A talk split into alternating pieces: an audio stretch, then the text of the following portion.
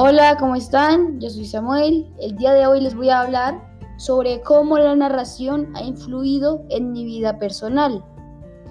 Hola, pues el día de hoy, como ya dije anteriormente, les, les hablaré sobre la, la, narración y cómo ésta ha influido, influido en mi vida personal. Pero antes debemos saber qué es la narración, cuáles son sus elementos y cuáles son los tipos de narradores que existen. ¿Qué es la narración?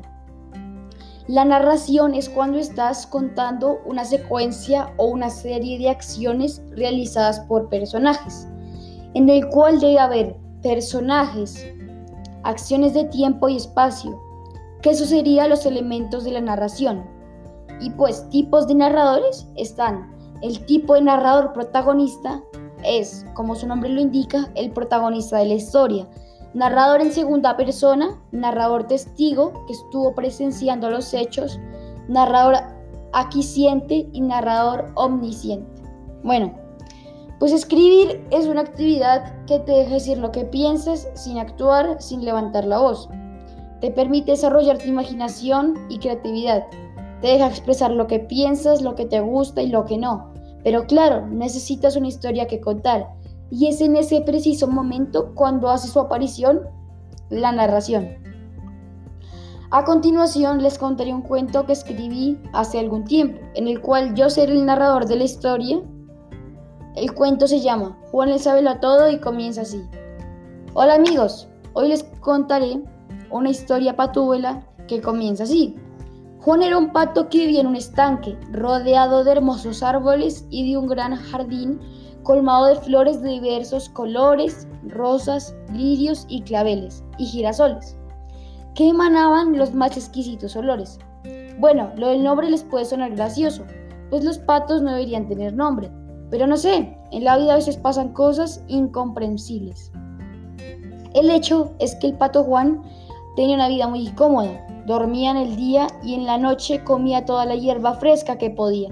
Era el único pato de la granja. Un día de madrugada, y luego de haber pasado una de esas noches de luna llena, Juan se detuvo cerca del lago a contemplar una flor que encontró a su paso y le dijo, Si estuvieras viva te daría un beso.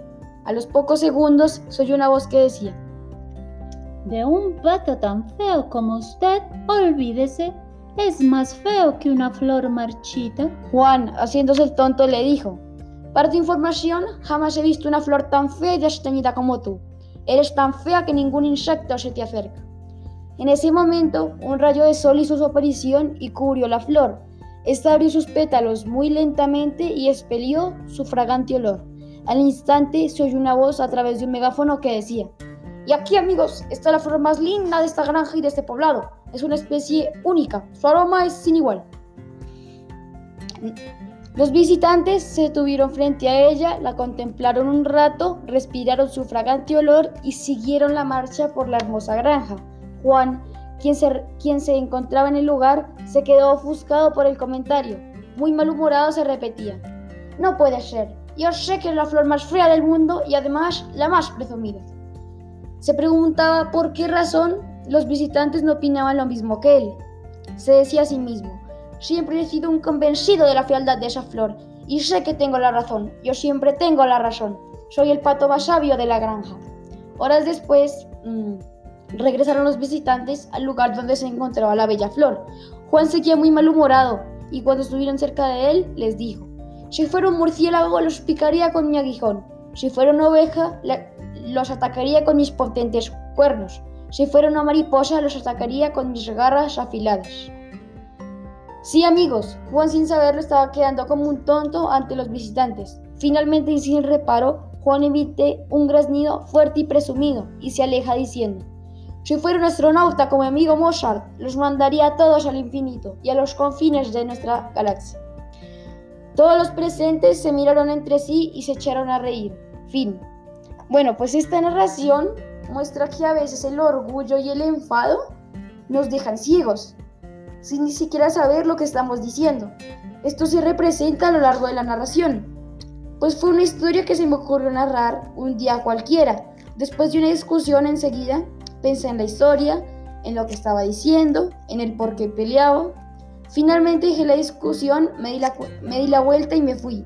El hecho de escribir y narrar historias influyó personalmente, ya que me permite expresar sentimientos y crear situaciones que dejen un, aprendizaje, tomando de la mejor manera los debates o discusiones, algo en lo cual la narración me ayudó bastante mediante los cuentos que escribí. Gracias.